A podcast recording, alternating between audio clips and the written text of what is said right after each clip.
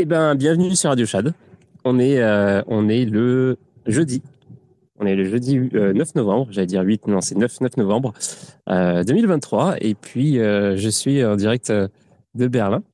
Et donc, ce soir, on fait, on fait une émission spéciale. ça va être. en fait, ça va être plein de choses qu'on n'a pas faites avec, avec Vincent encore, dès qu'il sera arrivé. Mais euh, c'est ça, jusqu'à maintenant, on a fait surtout en fait de la géopolitique, géoéconomie. Et là, on va un petit peu plus euh, parler euh, marché financier. Et il est arrivé. Donc, bienvenue à ceux qui sont là. Hop, voilà. Et c'est ça, on n'a on a pas, jusqu'à maintenant, on a, on a plus ou moins tourné autour du pot, mais là, on attaque le dur, on, on attaque le, j'ai envie de dire le gras, mais est-ce que c'est ça, est-ce que c'est ça l'expression, attaquer le gras? Je sais pas. Salut Vincent, ça va? Ah bah je sais pas. Ah t'es speaker. ouais, c'est cool. Bon, euh, ouais, bah ça va super. Euh, je fais des toutes sortes d'allers-retours euh, avec mes petites jambes, mais mais c'est cool. Alors oui, c'est ça. donc ce soir, on, on, va parler un petit peu de, des marchés financiers, puis notamment la place de l'humain dans dans les marchés financiers. Et alors, pour te, pour te dire, alors moi, j'ai un petit peu de, de temps euh, pour préparer euh, l'émission aujourd'hui. Et en fait, je me suis dit, tiens, bah, j'y connais rien. Alors, du coup, je vais, euh, je vais demander à ChatGPT de m'aider. Ah bah. Et euh, c'est ça a été très compliqué. Hein. C'était euh, pour, pour lui faire rentrer dans le vif du sujet, euh, pour, euh, pour avoir des informations, à presque à croire qu'il essayait de protéger les siens. Ça, je Donc, Ouais, c'est ça. Il y a, y, a, y a, un truc. Hein. Non, mais ouais. Donc du coup, euh, j'ai euh, en, plus, je savais pas trop euh, dans quelle direction aller, etc. Donc j'ai carrément eu une full discussion. Ça a duré longtemps. Hein. Ça a duré genre une heure ou ah même oui, plus. Quand même. Ah ouais. Une vraie discussion là, par contre. Ah mais une vraie discussion, littéralement, euh, il me répondait, je posais des questions. Mais alors si tu dis ça, alors pourquoi ce serait comme ça, tu vois? Genre vraiment euh, un, un, professeur, mais euh, un professeur qui qui évite de me répondre en permanence. C'est terrible. c'est la pire discussion. Vous avez créé un lien là carrément. Ouais. Je lui ai dit pourquoi tu me parles comme ça? euh, ouais, c'était assez, euh, c'était assez intense. Donc du coup, euh, j'ai appris des choses, mais j'ai pas l'impression que j'en ai appris assez. Et donc du coup, je suis encore plus content de faire cette émission euh, ce soir avec toi parce que comme ça, euh, je vais enfin pouvoir peut-être avoir les réponses à mes questions du coup. Ah bah parfait alors. D'accord. bon bah, voilà. Alors, euh, tu sais ce qu'il faudrait, c'est un, c'est un jingle. On me l'a, on me l'a dit il y a quelques jours. Il me ferait un jingle. Genre, je fais une intro et après, boum, je balance un jingle et après, on commence. Mais peut-être que ça va venir un jour. Ouais, alors, du coup, euh, en fait, ce qui m'intéressait, euh, en fait, quand tu parlais de, en fait, c'est toi qui as proposé le thème, donc la place des humains euh, sur euh, sur les marchés. Et euh, moi, quand quand tu m'as dit ça, j'ai tout de suite pensé, euh, évidemment. à en fait ce dont on a déjà parlé dans le passé, c'est-à-dire la le, le quantitative trading, le je sais pas comment on dit en français d'ailleurs, le, le trading quantitatif. Oui, ça, on dit, non, on dit finance quantitative. Hein. Ah, ok, d'accord. Ouais. Et, euh, et puis euh, les bots. Alors, je suppose que c'est euh, lié, évidemment. Et en fait, euh, quand est-ce que ça a commencé tout ça? Alors, évidemment, j'ai posé la question à ChatGPT qui m'a dit Mais ça fait super longtemps, ça fait au moins depuis le début du XXe siècle et que ça. Est-ce que tu peux. Est-ce que, ah, que tu même, euh... Ah oui, quand même. ouais, alors en fait, ce, que j'ai compris, c'est que ça, fait super longtemps quand même que ça existe, euh, mais euh, il y a eu euh, plusieurs, révolutions. Donc genre vers les années 60-70, il y a eu une révolution. J'ai plus trop, je me souviens plus trop laquelle. Dans les années 80, il y en a une avec une nouvelle, avec je sais plus trop quoi. Et là, vraiment récemment. Début des années 2000, je crois bien, ou ouais, quelque chose comme ça. Non, début 2010, je crois, quelque chose comme 2010 il y a eu un truc, c'est là que ça a commencé à utiliser les réseaux sociaux euh, pour, euh, pour faire du. Oui, pour, faire, hum. euh, pour, pour donner un exemple précis, on va dire, comme ça, ça illustrera le propos. Parce que, moi, je ne suis pas non plus l'historien de la finance quantitative, hein, mais par exemple, si on prend aujourd'hui le hedge fund de Medallion Fund, donc, qui est connu comme le hedge fund le plus performant de l'histoire, euh, de l'histoire de la finance, hein, pas seulement d'une époque, lui, euh, son, son, fondateur s'appelle James, James qui est un mathématicien de base qui a été formé à MIT, puis il a fait une thèse, etc., Stanford, etc. Effectivement, c'est vers les années 50-60 qu'il avait commencé. Alors, au début, il a travaillé à la NSA pour décoder. En fait, c'était pendant euh, la guerre, euh, pendant la guerre froide, pour décoder les codes russes, en fait, du, du renseignement russe. Et du coup, il travaillait à la NSA à Washington. Et en fait, c'est une question. En fait, il a fait ça. En fait, ça l'a lassé. Enfin, c'est les mots qu'il utilise dans son livre, en tout cas. il trouvait ça pas trop facile, mais que, intellectuellement parlant, c'est vrai que c'était assez chronophage. Et du coup, il, voulait, il était à la fois en recherche de challenge et d'argent. En fait, il faut pas, il, se le cache pas. Il était vachement tiré par l'argent, ce gars-là. Alors qu'aujourd'hui, il est un peu considéré comme une sorte de sage de la finance. Et en fait, c'est après, ça qu'il avait un ami qui, lui, était à Stanford et qui faisait du trading. Alors, du trading classique, hein, c'était pas encore des modèles comptes, etc. Mais il, s'y est mis. Donc, il, avait, il, a, il a donné de l'argent à cet ami-là qui lui a fait fructifier son argent et s'est dit Oh putain, euh, c'est intéressant comme, euh, comme mécanisme, ça fait fructifier de l'argent, c'est rapide, ça a l'air plus ou moins fiable, je m'y tente. Il a tenté lui-même, du coup avec son propre argent, il a commencé à placer, mais il faisait comme on appelle de l'analyse fondamentale. Donc voilà, en, regardant l'actualité économique, la direction, un peu d'analyse technique, sans plus, c'était pas un expert du tout. Hein. Et en fait, il voyait qu'il gagnait, il perdait, il gagnait, il perdait. C'était très aléatoire. Et lui, si vous voulez, mais il détestait ça, en fait, de vivre dans l'aléatoire, sachant que de base, c'est un mathématicien. Hein. C'est comme quelqu'un qui, qui, a quand même l'esprit mathématique ultra logique, euh, très euh, discipliné, carré, etc. Enfin, qui cherche quand même les raisons d'eux. C'est là qu'il s'est dit bon, bah, je vais essayer d'utiliser les maths pour créer des modèles, en fait, effectivement, à base de maths et de début de programmation. On n'est pas aujourd'hui avec du Python, du R, du C++ ultra développé, mais pour ne plus, en fait, être affecté par bah, l'émotion humaine, en fait. Comment moi je pensais, bah, on le fait aujourd'hui, entre guillemets, pour euh, les gens qui font du trading euh, sans, sans, sans, modèle.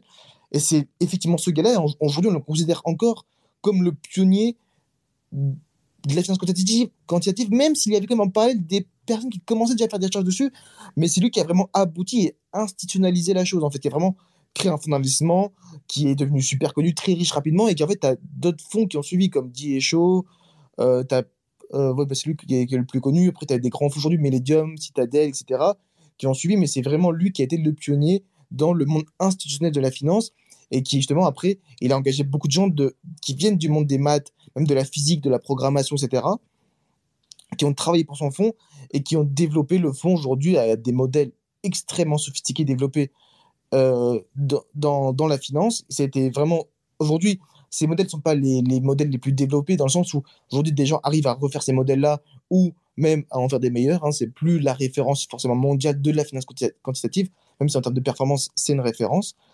Et effectivement, voilà, pour donner un, voilà, c'est un peu l'exemple phare, c'est ce James Simons qui, bah, il, a fait une fortune. Hein. Le gars, il a fait des performances plusieurs fois à 100% l'année. Sa performance en moyenne, depuis la création de son fonds, officiellement, le Million Fund, il a été créé en 1986, c'est 66% par an c'est je sais pas si on se rend compte du du du de la performance euh, lunaire c'est en moyenne après, euh, après les fils donc c'est enfin c'est incroyable et c'est lui qui a pris bah, lancé en fait la tendance des fonds comptes parce après tu as effectivement eu bah, toute la technologie qui arrivait en fait toutes les, technologies alors je parle pas de d'intelligence artificielle hein, mais juste euh, technologie en termes d'infrastructure donc après tu as des gens qui ont commencé à, se spécialiser là-dedans dans le computer science euh, dans, la dans la physique qu'on peut appliquer à la finance, dans les maths algorithmiques. Euh, et après, c'est allé de plus en plus dans ces tendances-là jusqu'à aujourd'hui, en fait. Et après, bah, tu parlais des réseaux sociaux. Effectivement, aujourd'hui, bah, tu as des fonds qui utilisent des modèles sur les réseaux sociaux. Les, quels sont les mots tendances Est-ce qu'on parle de cette entreprise-là euh, Combien de mots le long À quel point ils utilisent sur cette entreprise-là Short sur Reddit, sur Twitter, sur Facebook, sur tout type de forum, tu as des gars qui, vont vraiment, qui sont vraiment là spécialement pour scruter les réseaux sociaux et pour voir, bon, bah, est-ce que il peut avoir une tendance? Est-ce qu'il y aura beaucoup de particuliers qui vont venir sur ça?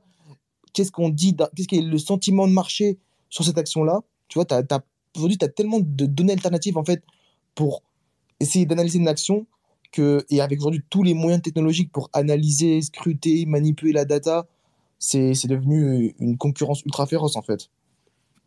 Ouais, j'imagine qu'en plus c'est une course, euh, c'est une course qui qui qui s'arrête jamais. Ils sont obligés de toujours updater leurs outils en permanence par rapport aux nouveaux trucs qui sortent, euh, aux nouveaux canaux de communication, euh, aux nouveaux réseaux.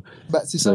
C'est ça, c'est exactement ça parce que il y a une concurrence féroce dans la recherche de performance parce que déjà ce qu'on appelle hedge fund, hein, c'est de la gestion active. Donc l'idée, c'est vraiment de surperformer un benchmark, qui n'est pas forcément un indice, petite précision quand même. Mais, et pourquoi on les appelle les sharks, un peu ces gens-là C'est pas, parce qu'ils sont là, ils sont égoïstes, etc. Parce que comme un requin, bah, ils survivent parce, en, mangeant ce qu'ils peuvent chasser. En fait, s'ils font pas d'argent dans l'année, bah, ils vont pas toucher le même bonus. Alors peut-être ils auront leur salaire fixe, mais leur bonus est tellement extravagant par, rapport à leur salaire fixe qu'en fait, bah, s'ils font pas de perf, bah, il n'y a pas d'argent tout simplement. Donc c'est pour ça qu'il y a un peu ce nom Shark qui est arrivé. Donc, et eux, ils, font, ils ont déjà cet objectif de performance pour déjà leur propre, entre, presque j'ai envie de dire, bien-être. Il y a la gestion passive qui arrive, qui arrive depuis l'arrivée des ETF sur les marchés, donc qui effectivement, aujourd'hui, un peu cette, histoire de performance, mais bon, après, c'est très variable. Il y a le terme de coût, en fait, la, la, gestion passive, la, grosse différence, c'est les coûts. À différence d'aujourd'hui, pour un investisseur, c'est assez cher, en fait, et, et pour beaucoup de fonds, les performances n'ont pas forcément été au rendez-vous, alors que l'ETF, déjà, c'est beaucoup moins cher. Ça suit des indices qui font des, quand même des performances en moyenne de 10-11% par an. Ça reste euh, largement raisonnable.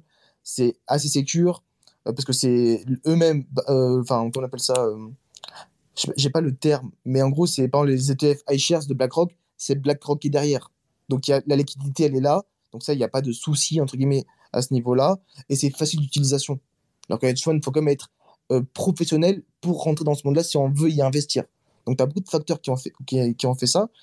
Et en fait, aussi, a le fait que, bah, comme je disais, il y a l'ère des nouvelles technologies. Même les entreprises, quelle que soit la finance, le bâtiment, les télécommunications, l'automobile, tout le monde aujourd'hui utilise des technologies pour accroître l'efficacité de ces, chaînes d'approvisionnement, ou la rendre plus sécuritaire, ou euh, rendre un produit plus performant. Dans l'agriculture, ça va être euh, regarder quelle terre est plus performante qu'une autre, on va supprimer ça, on va surveiller la chaîne d'approvisionnement, on va, on va essayer de verdir notre chaîne avec tel tel produit en analysant tel tel ça. Enfin, ça va très très loin. Donc, si même les entreprises elles-mêmes utilisent ces nouvelles technologies, donc en fait indirectement créer des nouvelles sources de, données à analyser, donc forcément les fonds et les, investisseurs, les, traders derrière vont devoir eux-mêmes du coup bah, sourcer et manipuler et analyser ces nouvelles données qui sont exploitées elles-mêmes par ces entreprises-là. Donc tu vois, tu as une sorte de cercle vicieux où en fait, comme la technologie va d'abord toucher le monde de l'industrie, et comme ces traders-là analysent l'industrie, ben, ils vont devoir utiliser eux-mêmes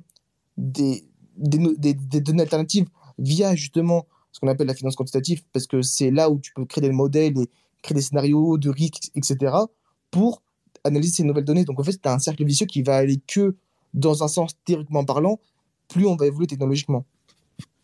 En vrai, ça doit être passionnant quand même parce que euh, tu sais quand tu penses à quand tu te dis genre ouais ça doit être que c'est que des programmes informatiques et tout. Mais si quand t'es quand t'es euh, quand t'es au-dessus de tout ça, enfin quand tu fais partie des gens qui euh, qui font les stratégies justement pour pour les pour les algorithmes et tout, ça doit être quand même cool, non? Ah, ah, bah en fait c'est très fort. Moi, moi je parle d'un compte researcher qui est dans un très très gros hedge fund français.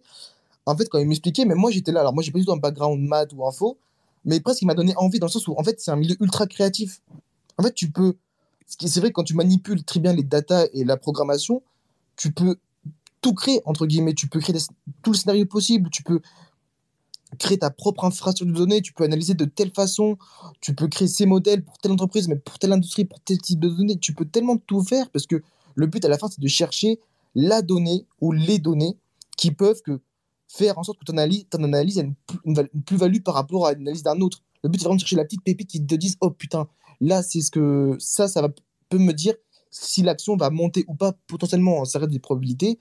Mais effectivement, derrière ça, tu as une créativité qui est juste infinie. Parce que tu peux sourcer, en fait, quand tu as, la main sur euh, la programmation et tu sais faire des modèles, tu sais coder, etc., tu peux sourcer tout type de données, qui, bien sûr, dans le but qu'elles soient, soient, utiles hein, pour analyser. Mais à la fin, tu peux chercher tout type. Et ça, quand tu manipules les outils, clairement, c'est. Bah, pour les gens qui sont très forts dans ce domaine-là, c'est une sorte de grande récréation de jeu, quoi, en fait. Ouais, c'est clairement, ça a l'air d'être ça. Et d'ailleurs, t'as rien à voir, mais tout à l'heure, tu parlais des, des Sharks. Ça me fait rire parce que ça me rappelle, euh, ça me rappelle quand j'étais étudiant, je faisais du télémarketing et à un moment donné, j'étais dans, je suis allé dans une cellule où on, on devait vendre des, des forfaits internet et on s'appelait les Sharks aussi.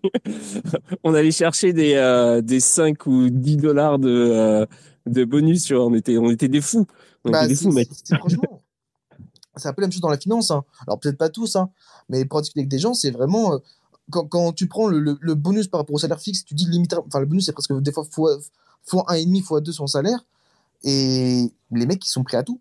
Ils sont, quand je dis prêts à tout, c'est pas, je parle pas d'illégalité, hein, mais en termes de travail, de rigueur, d'investissement personnel, ils vont tout donner pour avoir leur bonus. Et, et, après, ça joue même sur la réputation du fonds, tu vois. C'est que tu as un fonds qui performe mal, et toi, tu penses tu démissionnes, ou bah, peut-être derrière, on va pas forcément te recruter, les chasseurs de tête vont pas forcément venir vers toi. Euh, tu, tu, vois, t'es pas, euh, tu peux être trader star tu peux être un trader star dans un fonds, mais si ton fonds performe mal, tu vas être associé à ce fonds-là, même si toi, tu es très bon dans le fond, tu vois. Donc après, en termes de réputation, et si tu veux bouger, ou même juste discuter avec des gens, aller à des networking, meetings, etc., bah, les gens, des fois, ils te disent, bah, tu vois, ils sont un peu en mode, bah, t'es, t'es, fort toi, mais nous, on veut pas trop être associé à l'image de ton fonds. Et donc, les gens, des fois, se sont écartés, en fait, un peu à des réunions VIP, des conférences, etc., qui sont vraiment exclusives pour le monde de la finance. Donc, euh, on dit Shark parce que vraiment, c'est à la fois un côté financier, mais c'est un côté aussi réputationnel et un côté psychologique, en fait. C'est vraiment très très puissant et très. Euh, enfin, t'es presque enfermé dans une bulle quoi quand t'es dedans. Ouais.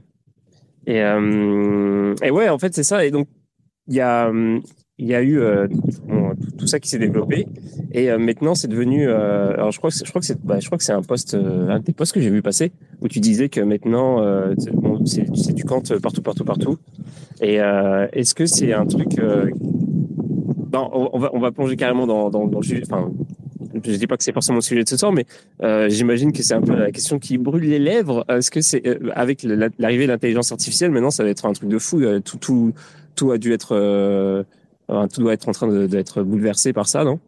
Bah alors aujourd'hui l'IA n'est pas, enfin comme on l'entend un peu type science-fiction, dans la finance c'est pas encore ça. Alors quand je dis finance, c'est aussi bien la banque d'investissement que l'edge fund que les sociétés de gestion. Aujourd'hui, on n'est pas dans l'IA, oh là là, il y a des robots qui contrôlent tout et, c'est ultra développé. Tu vas avoir des, le machine learning le deep learning qui sont de plus en plus développés, ça c'est clair et net, on va pas se le cacher, euh, notamment dans les hedge funds. Hein. Aujourd'hui, les banques, as, enfin, ça, ça, dépend des départements, as des, parce que pour la banque, en fait, c'est une entreprise, il hein, faut se dire. C'est-à-dire qu'à la fin, elle a des actionnaires et le but, c'est donner son dividende, de, faire du rachat d'actions et tout simplement voilà, d'être rentable. Donc, pour être rentable, il faut maîtriser ses coûts. Donc, pour une banque, c'est effectivement Goldman Sachs en 2010, ils avaient fait un peu la une des journaux euh, financiers, même économiques. Ils avaient presque dégagé tout leur département trading et ils avaient remplacé ça par 5 à 10 quant traders, tu vois. Alors que les mecs de base étaient des centaines dedans. Donc, effectivement, pour une banque, c'est rentable de remplacer des fois un département entier ou des équipes entières par un, deux gars. Après, le truc, c'est que plus on va aller dans le temps, plus les infrastructures technologiques vont devenir chères. C'est coûteux de, de prendre des super ordinateurs, de développer des outils internes, de développer des algorithmes, euh, d'avoir des tours, des, presque des salles entières de PC, etc. C'est très coûteux parce que plus ça va être performant, plus c'est coûteux. Et derrière, pour gérer toute cette partie compte, il faut aussi des profils affectés à cela, donc des profils euh, effectivement souvent d'école d'ingénieurs, mais pour les attirer, bah, il faut mettre le billet. Sauf que les gars, 100, 175K, t'en prends de plus en plus, il faudra peut-être les payer sur le long terme, il y a les bonus, etc. Donc, limite, des fois, les coûts sont peut-être trop élevé. C'est vrai que les banques aujourd'hui, ils vont de manière progressive à ce niveau-là. Les funds, comme j'expliquais, c'est vraiment qui sont de performance, donc ils y vont, en ils y vont à fond et ils ont quand même plus d'argent, surtout plus de flexibilité qu'une banque. C'est pas, ils sont pas d'actionnaires entre guillemets à rendre des comptes. Donc, on n'est pas encore à ce niveau-là quand on parle d'intelligence artificielle. Il y a différents, différents degrés en fonction des infrastructures. Par contre, la tendance sous-jacente, c'est effectivement ce dont je faisais un peu référence, c'est que on va pas, va pas remplacer l'humain. Moi, je parle plutôt de, on va changer de profil de personne. Parce qu'avant, effectivement, si on prend d'un point de vue le, juste professionnel, tu avais tout type. Tu pouvais, tu pouvais aussi bien passer par la fac, alors ça dépend des facs, bien évidemment, mais les écoles de commerce et les écoles d'ingénieur, et tu pouvais aller dans le métier de finance de marché, trader, structureur, euh, portfolio manager, euh, analyste même. Alors de base, c'est un peu le truc le plus basique. Tu avais, tout type de personnes qui pouvaient y aller euh, dans. Ah, pardon. Dans tout type de, de départements et d'infrastructures. Le truc est qu'aujourd'hui, euh, tu as ce souci de. Hum, comme ça se quantifie, entre guillemets, de plus en plus à tout niveau, bah, du coup, l'offre et la demande, en fait, sont eux-mêmes en train d'évoluer. Tu vas, euh, du coup, aujourd'hui, et c'est vraiment ce que je ressens, et même par les discussions que j'ai pu voir, et même en checkant juste les profils euh, qu'on voit sur l'entreprise ou les offres, etc., on voit que c'est vraiment des profils de gens qui font ingénieur. C'est qu'aujourd'hui, on va vraiment chercher des gens qui ont des maîtrises en big data, des gens qui ont des maîtrises en deep learning, machine learning, des gens qui ont fait de la computer science, des gens qui savent programmer mais à un niveau assez élevé. Euh, ça, ça, ça, ça, peut différer encore aujourd'hui, parce qu'aujourd'hui, on est dans une phase de transition dans le sens où les directeurs, c'est un peu les boomers dans le sens où bah, c'est des gens qui savent même pas programmer ou savent peut-être faire du VB à la limite. Mais sauf que quand on va aller dans le temps et ces gens-là vont partir à la retraite, bah, c'est notre génération qui vont arriver. Sauf que notre génération aujourd'hui, c'est bah, des gens aujourd'hui qui sont, vraiment sont très solides dans, en maths, en programmation, en big data, en analyse, etc. Donc, c'est vraiment, vraiment plutôt ce type de profil qui va pour moi, et, et franchement, je vois pas comment ça pourrait ne pas être le cas, en fait, être prépondérant dans la finance. C'est marrant que, euh, que quand, je t'ai parlé d'IA, tu as tout de suite attaqué avec les, points négatifs parce que euh, euh, quand j'ai eu ma discussion avec ChatGPT, qui, qui a duré très longtemps, je suis, arrivé à, un moment donné justement à cette histoire de, des points négatifs de, l'IA en passant par une discussion sur la réglementation. En fait, je lui ai demandé une timeline un peu de du développement du, du de la finance quantitative. Euh, et puis, euh, en gros, il y avait euh, une régulation, alors je sais plus son nom, c'est en 2018 où ils ont essayé de, rendre ça plus transparent et tout. Je sais pas exactement pour quelle raison. J'ai pas réussi à lui faire cracher en fait la raison, la raison du, du truc et, et, quelles, quelles, ont été les conséquences. Mais en tout cas, après j'ai abordé, je, suis passé sur l'IA. Et en gros, je, me disais, en fait, c'est quoi les, les, euh, parce que les, en fait les points positifs sont sont, sont, sont quand même un petit peu évidents. Genre tu, comme tu l'as dit, tu, euh, bah tu, tu, il y a moins de monde dessus, etc. Tu peux avoir des, tu peux avoir des nouveaux éclairages, blablabla. Mais en tout cas, euh, y a les points négatifs sont pas si évidents. Et, euh, et euh, alors effectivement, tu as, as, les ressources que ça, que ça peut prendre, mais aussi euh, les risques. Alors ça, j'ai trouvé ça vraiment drôle, vu que ça, ça, ça ajoute une, une couche de d'opacité euh, parce que les, les, résultats en fait peuvent peuvent être inattendus éventuellement et que on n'a pas encore la full maîtrise euh, de de l'outil. Ça c'est vraiment drôle en fait.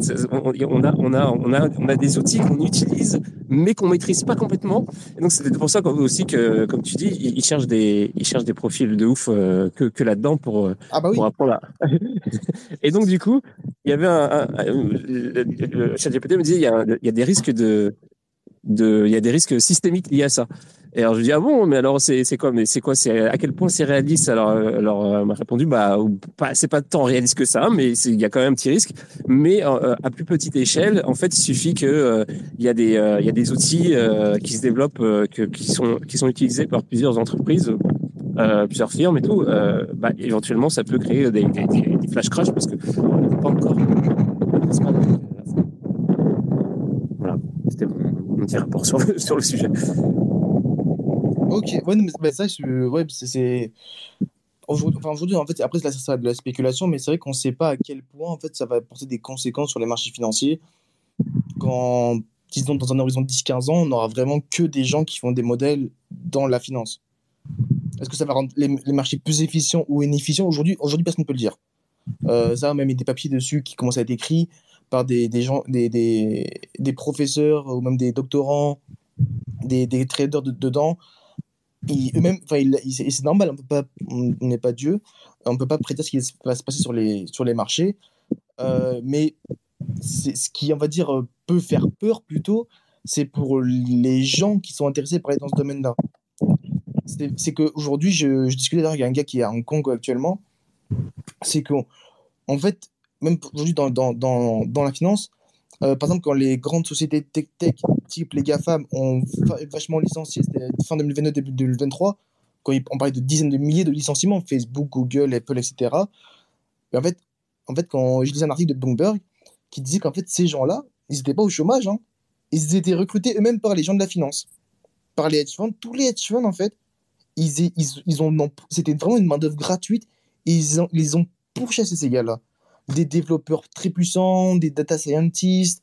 Euh, il y avait quoi ouais, Des data scientists, développeurs, euh, des programmeurs dans, dans, des langages très très spécifiques. Enfin, tous les profils qu'on peut retrouver dans des GAFAM, mais ils étaient scrutés que par des gens en finance, même pas par d'autres. Il y avait bien sûr d'autres gens de la tech, bien évidemment. Mais la grosse industrie qui était vraiment à la recherche de ces gens-là et qui était prêt à mettre le prix surtout, c'était des mecs de la finance. Et c'est triste d'ailleurs. Parce bah, que euh, du coup, les mecs produisaient de la valeur et après, ils produisent bah plus. Alors après, ça, c'est vraiment une question aujourd'hui morale, parce qu'il y a effectivement des gens qui font des très grosses études dans des très grandes écoles d'ingénieurs, dans la science, etc., qui se tournent vers la finance. Bon, après, ça, c'est vraiment notre débat. Mais pour dire qu'aujourd'hui, en fait, euh, c'est un, un, peu un symptôme qu'on voit la finance un peu se, trans, se, se, transformer en une sorte de société, société technologique. c'est vraiment aujourd'hui, la finance et l'ingénierie font presque un. avant, la finance, on l'associait vraiment à les marchés financiers, mais il y a la macroéconomie, la géopolitique, il y avait un, peu de, philosophie derrière, enfin, il y avait des maths forcément. On l'associait en fait à une, plus grande à pluridisciplinarité de, de, domaines. En fait, aujourd'hui, la finance, c'est c'est plus trop ça. Limite, t'es pas. J'aime pas ce mot-là déconnecté, parce que t'es pas déconnecté, mais t'es vraiment en train de faire des maths et de la programmation. bien, évidemment, dans un but de chercher de la performance sur les marchés financiers, mais t'es plus dans cette connexion de qu'est-ce qui se passe dans le monde réel, comment ça peut affecter? Alors, à part quand il y a des grandes guerres type Covid, enfin, grandes guerres, grands événements Covid, guerre en Ukraine, à la limite Israël, Proche-Orient, tu vois, à la limite. Mais c'est un impact, bon, voilà, c'est un temps, et après, on repart dans vraiment ce monde où on est, sur, des modèles informatiques, mathématiques, sur de la volatilité, sur différentes assets, etc. Et je, trouve ça dommage pour, un, pour le domaine que ça, représente, que ça représente pour beaucoup de gens, dont moi même que ça représente dans l'absolu. En fait, aujourd'hui, on dirait vraiment plus que c'est de la tech. C'est de la tech. Et je viens de voir qu'il y a Tristan qui a posé une question juste J'allais te la poser, ouais, j'allais te la, poser, ouais. Justement, ça, fait, ça en parlait direct. En fait, ces anciens traders, alors, soit aujourd'hui, ces anciens traders qu'on appelle, autant dire, c'est des boomers, hein, soit aujourd'hui, c'est les directeurs, c'est des head-off ou directeurs de, de département. Donc aujourd'hui, eux, ils sont entre guillemets posés, parce qu'ils savent qu'ils vont prendre leur retraite dans pas longtemps. On va pas les déloger, hein, ces gens, on va pas les déloger. Donc il y a ces gens-là, en partie, qu'on peut trouver aussi bien manque d'investissement, coach fund pour les portfolio managers seniors, etc., ou les head-off trading dans les sociétés de gestion. Tu en as d'autres qui ferment. Tu as des gérants de fonds. Euh, par exemple, dans, dans, les matières premières, ça avait beaucoup, beaucoup euh, joué cela dans les années 2010. Euh, avez ça 2008-2010, où tu as des vétérans, des gens qui, aujourd'hui, tu sais leur nom, mais tous les gens des matières premières les connaissent. J'avais un nom, je viens de l'oublier totalement malheureusement, euh, qui était un très, très grand trader dans le pétrole, qui en fait, ils le disaient même, ils disent, bah en fait, euh, on n'arrive plus à gérer les algorithmes. Et c'était un article dans le Financial Times où le gars disait, bah aujourd'hui, les marchés des matières premières ne répondent plus aux fondamentaux, donc bah, ils ferment leurs fonds. Et après, soit ils deviennent consultants, soit ils, gèrent des fondations, mais ils sont plus forcément purement dans les marchés financiers. Parce que c'était un temps où effectivement, tu avais beaucoup de fondamentaux sur les marchés, et plus les algos arrivaient, bah, plus en fait, ça répondait plus à des critères techniques que fondamentaux. Et ces gens-là, en fait, ils n'ont même pas été formés académiquement et professionnellement parlant à ces, à ces domaines-là. Donc, ça ferme. Certains vont alors, développer des compétences à côté. Certains, ils sont arrivés, ils sont dans cette phase un peu de transition. Ils voient ces gens d'ingénieurs arriver avec des, avec des compétences quant, maths, etc., très développées, bah, en fait, eux, ils vont tout simplement bah, suivre la concurrence. Donc, bah, développer ces compétences à côté. Souvent, les fonds et les banques ont même des formations en interne. En fait, aujourd'hui, ils proposent directement des formations en interne pour être fort en Python, être fort en R, être fort en C++, ou être des formations en interne pour leurs propres outils. Des fois, maintenant, les banques, souvent d'ailleurs, développent leurs propres outils pour, pour, justement, pour défier la concurrence un peu à ce niveau-là. Et bah, du coup, c'est de la formation en interne. Donc c'est très variable à ce niveau-là. Soit les gens prennent leur retraite, soit ils ferment leur société, soit ils sont déjà de base très bien placés, soit tout simplement ils se forment en parallèle. Parce que c'est soit, soit, rien, soit ça, soit rien. Quand tu as un master en finance, euh, bon, tu peux pas vraiment toucher à d'autres domaines. quoi. Donc euh, voilà pour répondre un peu à la question aussi. Oui, tu as eu un peu ouais, j'ai eu un petit message. j'ai eu très peur parce que ça voulait pas, euh, ça voulait plus rien, il y a plus rien qui marchait. Je me suis dit, ok, non, ça peut Mais là, c'est bon, c'est bon. j'ai raté mais, voilà pour prendre la question, en tout cas. Ah, ok, d'accord. Bon, bah, ok. Euh, bah, du coup, alors, ouais, moi, c'est ça, je, voulais naviguer dans les, euh, dans les messages parce que tout à l'heure, t'as, ah oui, c'est ça. Tout à l'heure, quand t'as, quand as reposté l'annonce, tu as parlé euh, des profils qu'on voit dans la finance et tu as, donné des, euh, as donné des sigles IBAM. Ça veut dire quoi, ça? Alors, IB, c'est investment banking. Donc, ça va être vraiment la partie, en fait, euh, sales and trading, où là, vraiment, c'est la partie un peu cœur euh, des grandes banques d'investissement aujourd'hui, hein, Goldman Sachs, JP Morgan, Société Générale, École BNP, enfin, la, totalité, quoi. Et AM, c'est société de gestion. Qui diffère des hedge funds, parce que les hedge funds, en fait, eux, ils récupèrent de l'argent d'investisseurs, mais ils n'ont pas de, ce qu'on appelle des mandats clients. Qu'en gros, ils peuvent utiliser tout type de stratégie, tout type de produits dérivés, tout type de techniques de trading. Alors que les sociétés de gestion, par exemple comme Carmignac, Edmond Rothschild, euh, La Financière, euh, Eleva Capital, euh, même, voilà, même BNP Asset Management, UBS Asset Management, etc. Eux, ils ont des mandats clients, donc ils répondent en fait à des critères que le client veut. Ça peut investir sur tel marché, que sur tel marché, que sur tel secteur, que sur des critères ESG, que sur ça. Enfin voilà, c'est ça qu'on appelle des, comme un mandat, quoi, tout simplement. Hein. Euh, ils n'ont pas accès à la, à, la même, euh, au même panel de produits dérivés. C'est beaucoup moins spéculatif. Euh, ils n'ont pas accès, encore une fois, à toutes les techniques de trading. Ils sont des fois voilà, bloqués à certains marchés. Enfin, c'est beaucoup plus restrictif que, que l'edge. ça, il n'y a, y a pas à dire. Après, dans. Hop, pardon.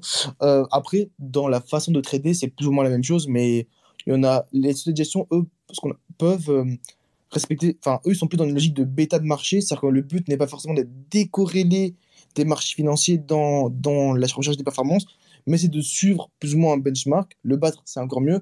Alors que les hedge funds, et c'est pour ça qu'on appelle ça des fonds d'investissement alternatifs, c'est vraiment dans l'objectif d'avoir et de créer de la performance, quelles que soient les conditions de marché. Que le marché monte, que le marché baisse, que le marché soit flat, le but c'est d'avoir de la performance et c'est pour ça qu'ils ont une beaucoup plus grande flexibilité de stratégie trading. Ça, c'est vraiment la, les grosses différences.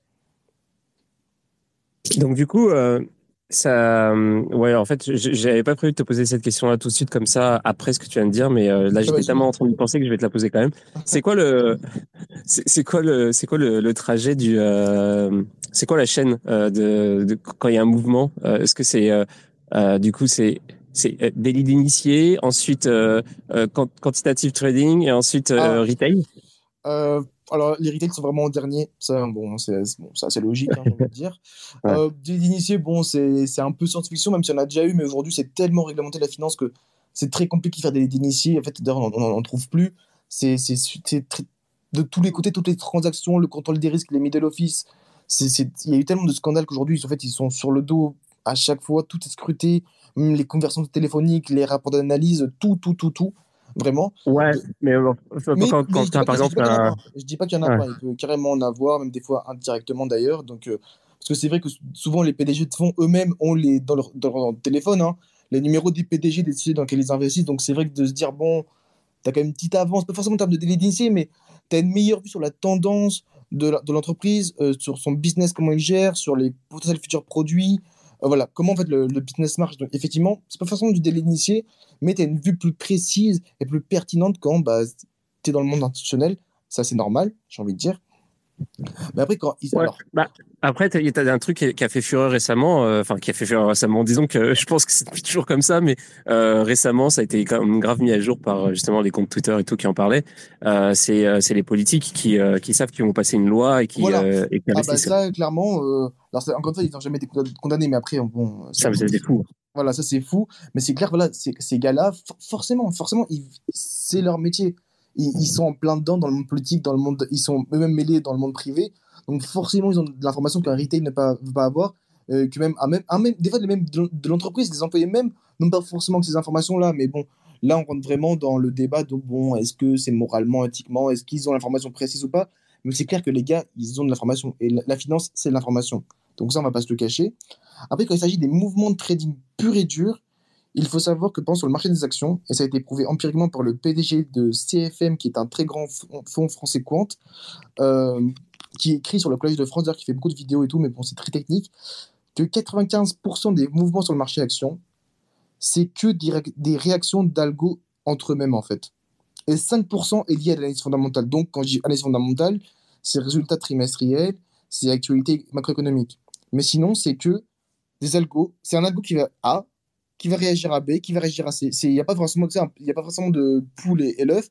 C'est vraiment les algos eux-mêmes sont programmés à réagir à telle information, à tel mouvement, à tel, à tel indicateur, etc. Donc ils réagissent dans la, dans la microseconde près. Hein. même pire, dans la nanoseconde d'ailleurs, pour certains, certaines firmes de trading. Et donc là, en fait, c'est.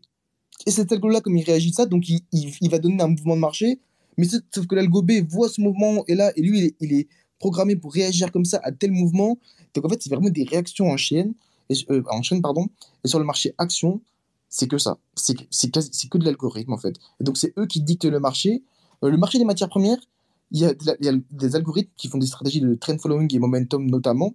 Mais en fait, ce qui est bien dans les matières premières, c'est que tu as cette dimension géopolitique, relations internationales est quand même fondamentaux parce que les matières premières, tu as un marché papier, un marché financier, mais c'est un marché physique.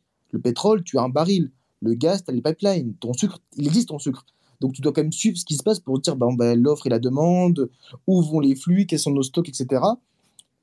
Donc les, les, matières premières, c'est encore le mix entre tu as comme des gros mouvements qui sont liés à des, à des mouvements euh, d'algorithmes. Souvent, c'est des mouvements intraday, parce que, mais, parce que sur le long terme, sur le terme, on voit quand même que ça suit les fondamentaux. Mais, et, tu as cette partie géopolitique et physique qui est intéressante. Euh, sur le marché, tout ce qu'on appelle euh, obligataire, c'est vachement de l'homme. Là, c'est vachement humain parce que c'est, ça se traite presque à l'old school, en fait, quand on discute avec des gens de, des, des gens de ce milieu-là. Mais le marché action, justement, c'est les retail qui sont massivement dessus. C'est de l'algo. Franchement, parce que le cacher, c'est de l'algorithme à mort. Il y a, y, euh, y a, Tristan qui dit euh, merci et, suite à tous ces changements sur le fonctionnement des marchés financiers, tu penses qu'il y a un vrai avenir dans le conseil en investissement, la gestion de patrimoine? Oh, c'était carrément autre chose, ça, non? Alors, c'est d'autres domaines. Et effectivement, bah, moi, je trouve que c'est des, des, domaines où, en fait, il peut avoir plus de potentiel. Moi, je sais que j'avais pu travailler, j'ai pas travaillé dans cette branche-là, mais j'ai travaillé dans, dans, un fonds d'investissement pendant un an et demi, en alternance. Et moi, j'étais dans la partie vraiment pure, bah, pure entre guillemets, euh, investissement, mais il y avait une partie brokerage, euh, du coup, sur les produits structurés, et justement, c'est du conseil en investissement en partie. Et moi, je trouve que ces métiers-là peuvent être plus intéressants parce que ça ne demande pas forcément, en fait, ça ne demande même pas de compétences quantitatives forcément. Parce qu'on demande pas de, là, on ne demande pas de trader, on demande de faire du conseil. Donc, c'est de l'analyse, des rapports, des vues de marché, etc. Tu peux utiliser des outils quantitatifs ou avoir des analyses quantitatives pour t'aiguiller dans ton analyse. Mais pour moi, ces métiers-là, comme ça touche aussi. Enfin, ces métiers de conseiller, souvent, bah, on conseille des gens fortunés, etc., des sociétés, même de l'assurance, etc., qui vont aussi bien investir sur les marchés, mais aussi bien sur le private equity que sur l'immobilier. Donc, ces gens-là ne demandent pas des, expertises de trading ultra développées forcément, mais tu peux euh, toi, en termes de compétences, tu n'as pas forcément besoin directement d'avoir ces compétences quantitatives. Et là, on ne te demande pas de trader, mais de faire des rapports de financiers, des analyses. Et ça, pour moi, c'est des métiers de la gestion de patrimoine. Pour moi, c'est des métiers forcément qui, vont être le moins, pas forcément le plus d'avenir, mais qui vont être le moins impactés par euh, l'arrivée de la finance quantitative, en tout cas. Mais, du, ouais, mais c'est pas, pas, parce que c'est euh, c'est beaucoup plus long terme. Bah, c'est ça, et c'est bah, exactement le terme. Franchement, c'est ce que tu m'enlèves le mot de la bouche, c'est exactement ça. C'est parce que là, ces gens-là ne cherchent pas à faire de la spéculation. C'est des investissements qui vont durer 2, 5 ans, des fois 10, 30 ans même. C'est vraiment, pour, souvent, c'est même pas pour euh, fructifier, c'est pour assurer un capital. Donc là, c'est des métiers, bon, bah, oui, t'as, enfin, moi, les gens avec qui je travaillais, il n'y a aucun qui ait fait école d'ingénieur. Et pourtant, ils touchaient d'ailleurs très bien leur vie. donc, euh, ça, c'est clair. Ouais, c'est ça, d'après ce que tu disais tout à l'heure sur les algos et tout, euh, tout ce qui est court terme, euh, c'est hyper compliqué parce qu'avec les, avec les, avec les algos qui se font un jeu de, ça devient méta sur, euh, sur du metagame sur 1000 levels différents. En fait, tu peux, genre, c'est impossible de, enfin, tu es quasiment obligé de te faire niquer, quoi. Alors ah que. Les, algorithmes aujourd'hui, tu as des fonds vraiment que qu'on appelle les, les, firmes de prop trading, comme tu as, as Street, Optiver c'est des sociétés, alors c'est sociétés les plus, les plus développées hein, dans l'investissement technologique en finance, c'est les, parce que ces, sociétés-là elles font du market making, mais le, leur commission, ils les prennent vraiment sur les spreads, mais eux, ils échangent à la nanoseconde. C'est vraiment le but, d'être le plus rapide sur les marchés financiers. Donc, limite, des fois, ils ont des câbles qui, qui, qui lient directement leur société au marché, au marché, des, au marché financier, donc aux bourses, comme euh, le, à Chicago ou à Londres pour dire, ils, ils, essaient de créer des sociétés près de ces marchés-là. Enfin, c'est juste un jeu de vitesse. Et là, tu te dis, mais en fait, quand tu, quand tu lis un peu ce qu'ils font dedans, et dedans, c'est des mecs, alors en termes de programmation, c'est presque lunaire. D'ailleurs, euh, Sam euh, Fried, celui qui est créatif, qui venait de Gen Street d'ailleurs, avec sa collègue, euh, c'est des gars, mais ouais, c'est ça, c'est la, vitesse, la vitesse de la lumière. Le but, c'est d'être presque, franchement, c'est d'être proche de la vitesse de la lumière. Hein. Ouais, d'ailleurs, euh, c'est ça. Il y, a eu, euh, il y a eu des discussions euh, pendant le procès sur sur les market makers parce que, enfin, autour du procès, c'était pas forcément lié au, au, procès de SBF, mais c'est, ça a sur, ressurgi pendant, pendant cette période-là. Et en gros, il y a, y a, des questions que je me suis posé plein de questions. Alors, je sais pas trop euh, comment ça se passe parce que les market makers, eux, c'est des mecs qui euh, mettent des ordres, euh, dans, qui, qui, remplissent le book et eux, ils sont en, ils travaillent avec euh, les, les, les, exchanges. Si j'ai bien compris. Et en fait, et en gros, eux, ils ont accès, non seulement ils ont des accès privilégiés en termes de vitesse, mais aussi en termes d'information. Ils ont des, des infos que t'as pas en fait. Donc ils peuvent te, ils, peuvent s'amuser à liquider des gens et tout. Ils peuvent avoir des trucs. Il y a des market makers qui se sont fait euh, coincer parce qu'ils étaient super agressifs. Et ils, ils, ils déplumaient en fait, ils plumaient les, euh, les, les, utilisateurs quoi. Au lieu de juste remplir le book. Totalement. Bah, d'ailleurs, il y avait un scandale, c'était lors de la, de la fac GameStop. Tu avais euh, en fait les ordres de. Comment il s'appelait? Robin Hood, voilà Justement, il y avait beaucoup de, de volume à ce niveau-là, euh, enfin, quand ils étaient pas presque en faillite.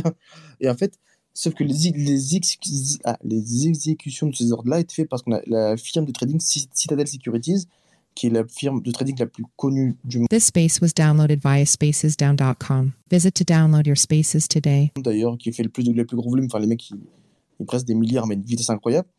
Et sauf qu'en fait, comme c'était eux qui exécutaient, en fait, ils avaient en avance les, les, euh, la direction des ordres, s'il y avait plus de, de short longues, enfin de, de, de, positions longues ou short. Donc en fait, ah ils, ont, ils, ont, ils, ont, eu un procès en fait, parce qu'ils étaient accusés de conflit d'intérêts. Parce que du coup, comme ils faisaient du business avec euh, Robinhood, bah, le but c'était pas de, bah, de, de, mettre à mal Robinhood parce que enfin parce qu'ils font du business ensemble et c'est deux Robinhood qui recevaient le plus de volume en fait pour exécuter leur trade et du coup effectivement les sociétés de market making en fait comme ils exécutent des, des, des, ordres aussi bien pour le monde de l'investment banking que pour des retail, que pour des hedge funds, ils ont un temps d'avance, alors très léger, mais ils ont quand même un temps d'avance euh, sur, parce qu'ils savent, ils savent exactement quel type d'ordre, quel niveau de volume, quelle est la direction en fait euh, des ordres qu'ils vont exécuter. Ouais, mais c'est pas carrément conflit d'intérêt. C'est pas carrément dans l'ADN de Robinhood, ça? C'est pas le fait que justement, vu que c'est gratuit ou vu qu'il n'y a pas de, enfin, il y a pas de frais, un truc dans le genre, euh, mais la contrepartie, c'est que justement, euh, tu as toutes les informations de trade qui sont, euh, qui sont en priorité euh, balancées à, à, Citadel et autres. Bah, en fait, oui, un, en fait, un moyen, effectivement, c'est un moyen d'externaliser cette partie exécutive. Enfin, parce que sinon, c'est un coût en plus. Tu as des brokers qui, qui exécutent eux-mêmes leurs trades, effectivement. Et là, c'est évidemment pour Robinhood, pour diminuer leurs coûts et du coup proposer un service bah, quasiment gratuit ils ont externalisé ça avec Citadel Securities, mais du coup, bah, lors du GameStop, bah, quand ils ont raté leurs ordres et que plein d'ordres ont été annulés ou qui n'ont pas compté, etc., on se disait, mais attends, mais pourtant, vous, c'est vous qui exécutez, enfin, c'est Citadel, mais du coup, vous avez exécuté pour qui? Pour les, les investisseurs particuliers ou pour Robinhood? Et du coup, là, bah, comme tout était lié, il y avait presque une synergie entre les trois. Ça, tout le monde s'est dit, bon, bah attends, ils ont fait ça pour eux, forcément, parce qu'ils savent qu'ils font du business avec eux. S'ils font pas ça pour eux, ils allaient les perdre finalement. Et euh, non, c'est vrai que l'information, eux, ils peuvent la, voir euh, légèrement en avance, clairement. ou en tout cas, ils savent comment le marché va, va, être touché. Ils savent le volume, ils savent la direction, ils, savent les spreads, qui vont, qui, quel va être l'ampleur des spreads, etc. Ils ont déjà, même s'ils ne savent pas, entre guillemets, euh, l'information, entre guillemets, confidentielle, ils savent comment le marché va être impacté. Et ça, déjà, c'est une grosse information. Ouais. D'ailleurs, c'est marrant parce que j'ai euh, j'ai pas une nouvelle. Euh, je sais même pas qu'est-ce qui s'est passé au final avec toute cette histoire de Wall Street Bet euh, parce que le mec il avait. Mais il s'est rien passé honnêtement. Robinhood, bah oui, bon, aujourd'hui ils sont en train de se fracasser en bourse. Le hedge fund qui s'était qui s'appelait, oh j'ai oublié le nom, peut-être j'ai oublié plein de noms aujourd'hui. C'était le hedge fund qui avait shorté GameStop. Ah bah, il a fait faillite. Il a, il a fermé ses portes. Il a les, les, les, les pertes ont été trop énormes. Il a pas su rapporter les pertes. Euh, Citadel Securities vont très bien, ils ont fait un petit procès, bon, ça a duré un jour d'ailleurs. Euh, Aujourd'hui, ils vont très bien, ils brassent des milliards. Hein, voilà. ouais, pas mal. Donc ça va, ils s'en sortent bien, les grands. Et euh, d'ailleurs, j'en profite pour dire que s'il y en a qui veulent, euh, qui veulent poser des questions ou, euh, ou dire des choses, n'hésitez pas à demander euh, le rôle de speaker. Il y avait un, y avait une question tout à l'heure que j'ai pas. ah oui, c'est Julien, toi, toi, qui disait quel conseil pour commencer? Alors ça, c'est un te laisse, je te laisse répondre. Euh, pour commencer, euh, alors pour commencer entre guillemets, je, dirais qu'aujourd'hui, et franchement, je répète un peu ce qu'on me dit même aujourd'hui à moi, hein, c'est que si on veut aussi dans la métier de finance de marché, je parle vraiment de finance de marché hein, qui est vraiment différenciant de la de la patrimoine ou de la finance d'entreprise, c'est qu'effectivement, il faut apprendre à coder. Alors, on ne parle pas d'être un monstre, hein, mais euh, c'est vrai qu'aujourd'hui, quand, en a des parcours de, de fac ou d'école de commerce, même le top école de commerce, hein, je parle vraiment de tout type d'école. C'est vrai qu'aujourd'hui, il faut vraiment avoir des compétences, c'est proposé dans toutes les, offres qui sont demandées, ou c'est même des fois demandé en entretien directement. Il faut avoir des bases de code. VBA, devient Asbin sur Excel, c'est vraiment Python.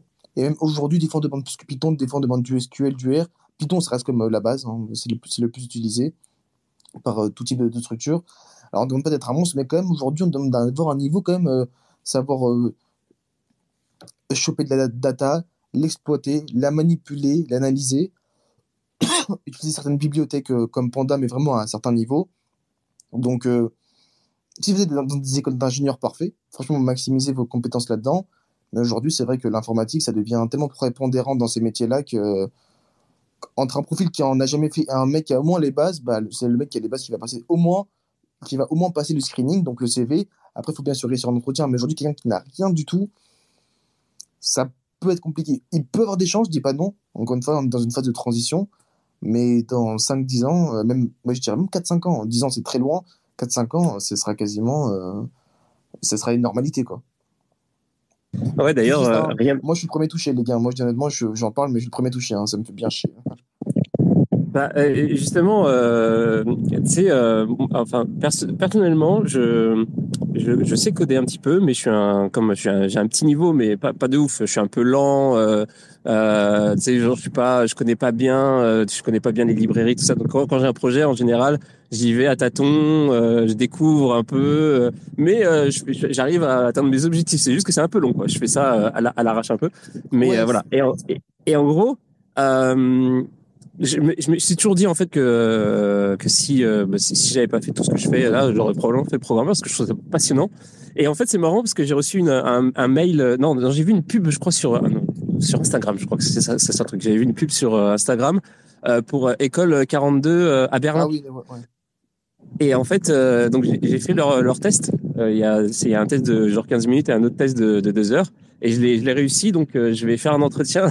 bah, de, demain, j'ai un entretien pour ah faire ensuite euh, la piscine. Ouais, donc du coup, euh, je vais, je vais tenter. Je, je, trouve ça marrant. je vais voir. Ah bah, c'est, oh, eux, ils sont, ils, sont, ils sont super solides, les gens du 42 pour ça. C'est MD. Franchement, c'est des gens qui, qui, devraient même, ils ont des chances en finance. Hein, on va pas se le dire. Hein. Aujourd'hui, en finance, les gars, c'est pas forcément des mecs qui savent faire du Excel, connaître un bilan d'entreprise, un compte de résultat, faire des analyses de ratios financiers. en tout cas, sur le marché des actions. Je parle sur le marché des actions. Hein c'est presque un monde virtuel. Hein. C'est des mecs qui sont très, super forts en informatique. On leur donne des missions, euh, différentes tâches à accomplir et ils les font sur une programmation. Je parlais même dernièrement avec une économiste. Alors, quand on dit économiste, je ne pensais pas du tout ça. Hein. On pense connaître des gens qui font des modèles de prévision économique, qui discutent de politique monétaire, de politique économique, de macro, etc. Dans un grand étude qui s'appelle Point 72 à Londres. Sa journée, de 8h à 20h, c'est que, coder. Elle m'a dit, je fais que coder. Elle fait, elle fait rien d'autre. Elle fait, elle discute pas de macro, c'est du code. Du... Alors, elle fait des tâches en lien avec ces domaines-là, mais moi, je pensais même pas qu'aujourd'hui, pour un économiste, aujourd'hui, les économistes que tu trouves à la Banque centrale ou à la Banque de France ou même dans des grandes banques, ils font, ils font même pas ça. Et là, dans des fonds, bah, elle m'a dit, elle fait full code. Donc, c'est déjà des, des points importants, je trouve, des symptômes qui, qui donnent cette tendance structurelle qu'on va aller, euh, va aller face par des, des, gens qui demandent des compétences comptes. Alors après, par exemple, moi, dans mon cas, je vais, je vais aller voir la matière première. Euh, par exemple, chez Natixis, il y a un département recherche macro et fondam fondamentale matière première. il y a quasiment pas de en fait, il y en a quasiment pas, pour pas dire pas du tout, de programmation. C'est vraiment de la recherche macro, euh, de la recherche sur les fondamentaux du pétrole, du gaz, des métaux, l'offre et la demande, les flux, les stocks, comme je le disais auparavant. Un peu la, partie géopolitique, bien évidemment, parce que la, géopolitique est évidemment liée. Par exemple, ce qui se passe au Proche-Orient, etc. Mais voilà, il y a des assets où ça va être moins prépondérant, en, tout cas maintenant, peut-être dans le temps, peut-être plus, hein, mais après, l'idée, c'est de se faire d'expérience dedans. Euh, mais des, enfin, on va sur le marché des actions, même du FX, euh, c'est des trucs où, bon, bah, si vous n'avez pas les compétences, ça va être très compliqué, quoi. Ouais. C'est très dire, euh, mais c'est comme ça, quoi. Mais, ouais, ouais, non, mais ouais. Mais je, je, crois que ça devrait être un truc qui devrait enseigner à l'école, en fait. Bah, de plus en plus, ça se fait dans les écoles de commerce, de plus en plus de données de cours de programmation, mais ah oui, carrément, je parlais avant, hein, genre à l'école euh, primaire. Ah oui, avant, ah ouais, bah ouais, avant, même franchement, mais franchement, de ouf.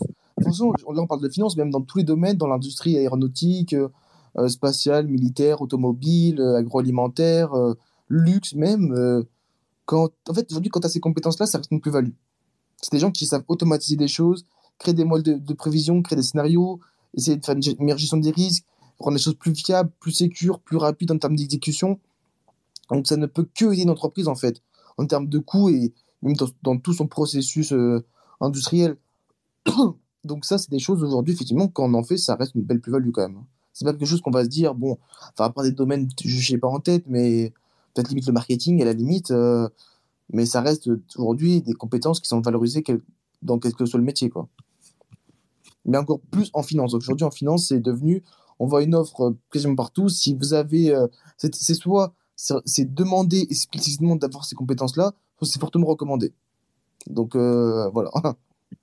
Est-ce que tu crois que c'est possible de, si tu es un, un bon programmeur, de faire ton propre bot et de tirer euh, parti du marché, enfin d'être Ah euh, Ouais, Ouais. carrément. Franchement, si tu as les compétences en- à la fois en, en, en développing, enfin, en, en- en développeur et en finance, un minimum quand même, parce qu'il faut quand même comprendre les mécanismes de marché, les, enfin bref, euh, c'est totalement possible. Après, je dis pas que tu vas être, tu vas être là à battre les plus grands fonds, etc. Mais bah, c'est ça que j'allais dire. Tu te fais pas éclater par euh, genre absolument tous les Bah, autres bots. bah, pas qui- forcément, parce que moi, j'ai un, un, ami, d'ailleurs, enfin, un ami, un camarade, qui fait un doctorat d'ailleurs à l'école polytechnique et qui a développé son propre algo. Il a fait des, en 2022, il a fait comme une performance de 128%.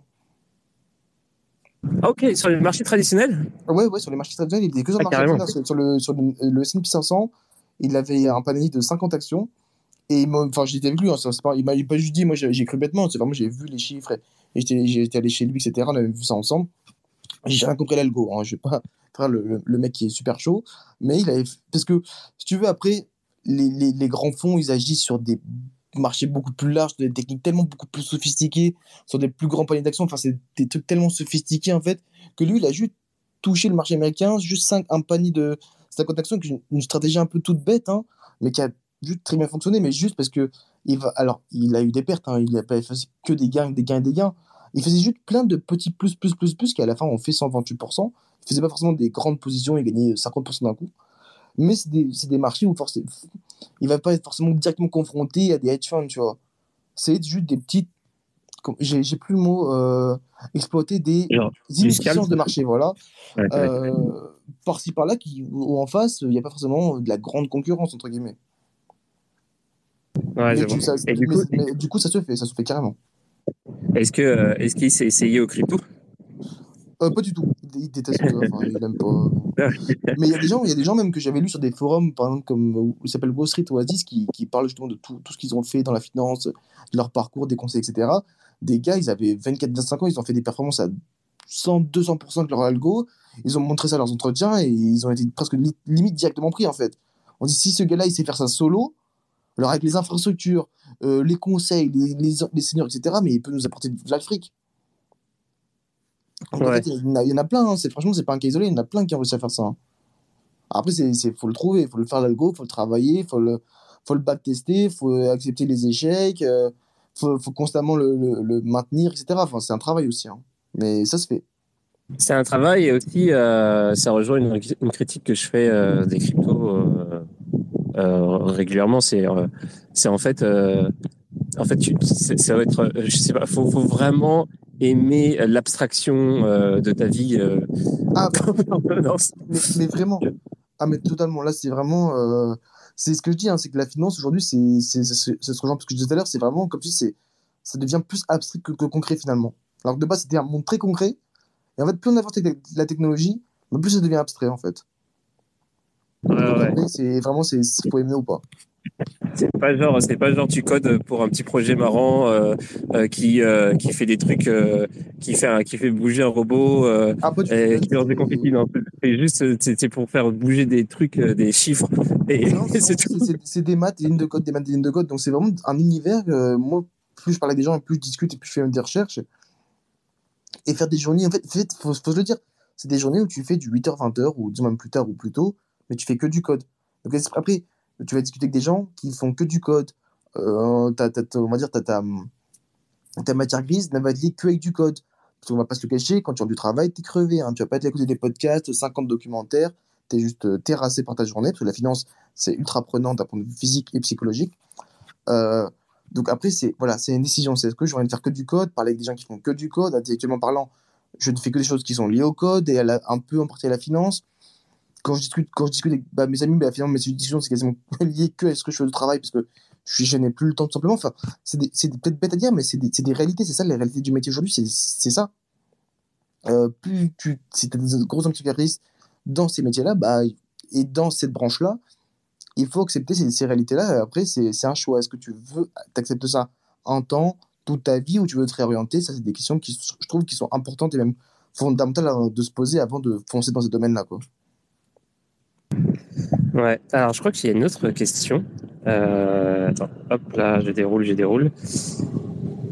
Euh, comment l'argent des marchés financiers reviennent dans le monde réel?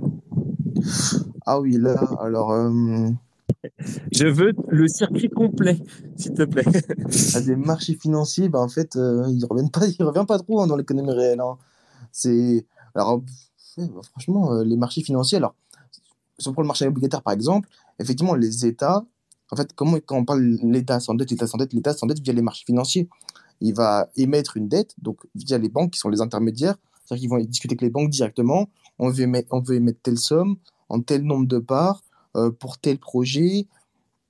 Voilà, est-ce qu'on devrait, des, fois, ils vont choisir le type de client, est-ce qu'on devrait, ça va être, devrait être une dette euh, que tout le monde peut acheter ou que certains types d'investisseurs, euh, est-ce que même l'État pourrait participer euh, en, partie, etc. Donc, la banque va jouer l'intermédiaire et quand la dette est émise sur les marchés financiers, là, en fait, ça peut être tout type d'investisseur qui va acheter cette dette, donc qui va prêter à l'État indirectement. Parce que quand tu émets une dette, c'est comme tu vas à la banque, quand tu donnes une dette, la banque te prête, la banque, voilà, te, te donne de l'argent. Et ben là, tous ces investisseurs qui peuvent être en fait de tout type, beaucoup sont des fonds de pension. Donc en fait, les fonds de pension, il n'y en a pas en France, mais c'est très connu dans les pays anglo-saxons, sont ce qu'on appelle des fonds de retraite. Donc c'est eux en fait, qui vont gérer la retraite bah, des retraités dans ces pays-là, que ce soit en Angleterre, aux États-Unis. Ils sont très très connus, il y en a plusieurs qui gèrent des centaines de milliards, qui vont investir dans la dette parce que ça permet, parce que le but d'une retraite, c'est d'avoir un revenu régulier et continu. Et c'est quoi une dette? Bah, C'est tous les, tous les ans, tu reçois ton intérêt. Année 1, année 2, année 3, bah, du coup, ça permet de payer ces retraités-là. Donc, la dette est très, très attirante pour ces fonds-là. Tu as les hedge funds. Mais alors, c'est très rare dans le sens où les funds vont être plus attirés par des pays, par exemple, comme la Grèce en 2010, ça a été le cas du Zimbabwe exactement, de l'Argentine, alors là, c'est vraiment presque ce qu'on appelle des fonds vautours, où ils vont vraiment acheter, acheter la dette à très, très, très bas prix. Et après, ils vont en fait, ils vont utiliser une technique juridique qui vont faire qu'ils vont acheter à très bas prix. Or, de base, euh, le, prix, on va dire, de marché ne valait pas ça. Eux, ils l'ont acheté à plus bas que par au prix du marché. Mais du coup, ils vont porter procès au pays, en fait, pour que le pays rembourse la totalité de la part qu'ils ont achetée. Mais bon, ça, c'est vraiment des techniques euh, très spécifiques, euh, peut-être un peu pas très éthiques, mais des hedge funds. Donc, tu les hedge funds, les fonds de pension. Tu vas avoir des sociétés de gestion classiques euh, internationales comme Vanguard, BlackRock, Fidelity. Tu as qui d'autre tu, as, tu peux avoir. Alors, c'était le cas du quantitative easing hein, de 2008 à 2022, donc par les banques centrales directement, BCE, Fed, Banque du Japon, Bank of England, et effectivement. Donc voilà. Donc voilà. Pour parler un peu marché financier et économie réelle. Et après, voilà, l'État va recevoir cet argent-là. Donc ça va être soit pour des projets d'infrastructure, euh, soit pour rembourser déjà sa propre dette, euh, soit pour quoi Qu'est-ce que l'État peut faire avec euh, son argent rééquilibrer son budget, donc des fois réinvestir dans certaines poches comme la sécurité sociale. Je donne un exemple, hein, la sécurité sociale en France. Donc voilà. Mais après, si on prend les marchés actions, ils ont vraiment, ils ont aucun lien, aucun, aucun lien avec l'économie réelle. Enfin, ok, l'action de l'entreprise va monter. Euh, euh, bon, bah, l'entreprise, elle va pas faire grand chose avec ça. hein. Elle va, enfin, l'entreprise dans elle-même, elle va voir son action monter. Après, ça peut attirer des investissements étrangers. Ça peut augmenter sa capitalisation boursière et du coup, à la fin, ça, enfin, plus elle va recevoir de l'argent des marchés financiers, plus elle va par, exemple pouvoir augmenter son dividende, ou pouvoir faire un plus grand package de rachat d'actions. Enfin voilà. Mais après, dans l'économie réelle telle qu'on nous on le vit en tant que citoyen aujourd'hui, bon, il n'y a pas vraiment de lien très très fort quoi. Ouais, j'ai envie de, j'ai envie de dire, euh, c'est, euh, c'est, c'est un peu comme euh, si tu étais avec, si avec des potes et puis que vous arrêtez pas de vous prêter de l'argent les uns les autres en permanence et qu'au bout d'un moment, tu sais plus qui doit quoi qui. Euh, genre, C'est un euh, peu ça. c'est c'est- c'est- c'est- c'est- En fait, il y a tellement d'acteurs dans la finance de marché. parce- Enfin, dans la finance. Après, tu, effectivement, si on parle de private equity, de banques d'affaires qui, eux, vont financer des grands projets d'infrastructure. Enfin, après, ça, ça diffère de tellement de pays. Les banques, publiques, les banques publiques chinoises ne fonctionnent pas comme les banques publiques aux États-Unis. euh, les banques d'affaires comme Rothschild, il n'y en a pas beaucoup dans le monde. Les fonds de pension, bah, c'est très euh, euh, plus occidentaux que asiatiques. Enfin, il y a une telle diversité d'acteurs, en fait, que c'est même très complexe, même pour les gens en, en interne, de comprendre comment ça fonctionne, hein, pour dire. hein. C'est ça qu'il faut dire. C'est que même les gens en interne dans la finance, euh, ils comprennent pas tout. Et il faut, il, il faut l'admettre, hein. Il ne faut pas l'admettre devant tout le monde, mais il faut discuter un peu avec, avec eux, euh, des head-off, des traders, des sales, des analystes, etc. Des fois, eux-mêmes, ils se disent Bon, bah, je connais mon métier, mais si on me demande autre chose, euh, je, suis- je suis perdu. Et c'est des termes qu'eux-mêmes utilisent, tu vois. Tellement c'est un univers ultra complexe et sophistiqué. C'est la finance, c'est c'est vraiment vraiment dedans pour presque entre guillemets avoir au moins un aperçu de ce que ça se passe. De comment ça se passe. Fun, Cri- Fun, euh, Fun Crypto qui dit euh, Raphaël Rossello avait longuement argumenté lors d'une interview que, sur le fait que le marché est tellement gros que l'humain n'arrive même plus à le contrôler. C'est qui euh, Raphaël Rossello? Euh, là, je, te- même moi, je ne saurais pas te dire. J'ai pas le- la référence. Est-ce que c'est une tortue ninja? Euh, je ne sais pas. Là, Raphaël, j'ai j'ai jamais entendu ce nom d'ailleurs. J'ai jamais entendu ce nom. moi.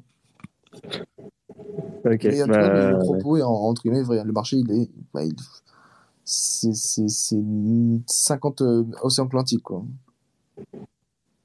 Ouais. D'a- D'ailleurs, euh, je voulais dire un truc par rapport à ça, mais c'est pas grave. Mais si jamais euh, j'ai envie de, j'ai envie de regarder qui est Ro- Rossello, mais le problème c'est que j'ai mes petites mains, petites mains toutes congelées, donc c'est compliqué. Euh, euh, attends, hop, je vais, euh, je peux pas m'en empêcher, il faut que je regarde. Raphaël Rossello. Ouais, je suis dehors en même temps, c'est pour ça. Ok, ça a l'air d'être un mec euh, récent parce que ça m'a sorti tout de suite euh, trop de résultats, genre. Attends. Raphaël Rossello, l'opportunité du Covid-19.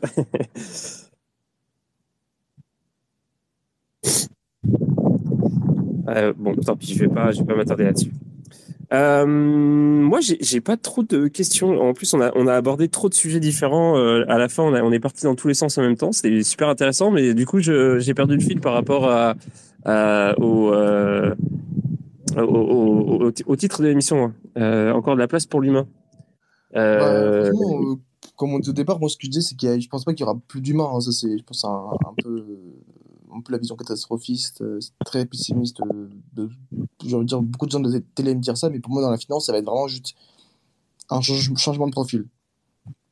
Et ça, plus je fais des recherches et plus je discute avec des gens du milieu, de différentes structures, plus c'est vraiment. euh, on dit pas que personne dit qu'il y aura plus de gens. hein.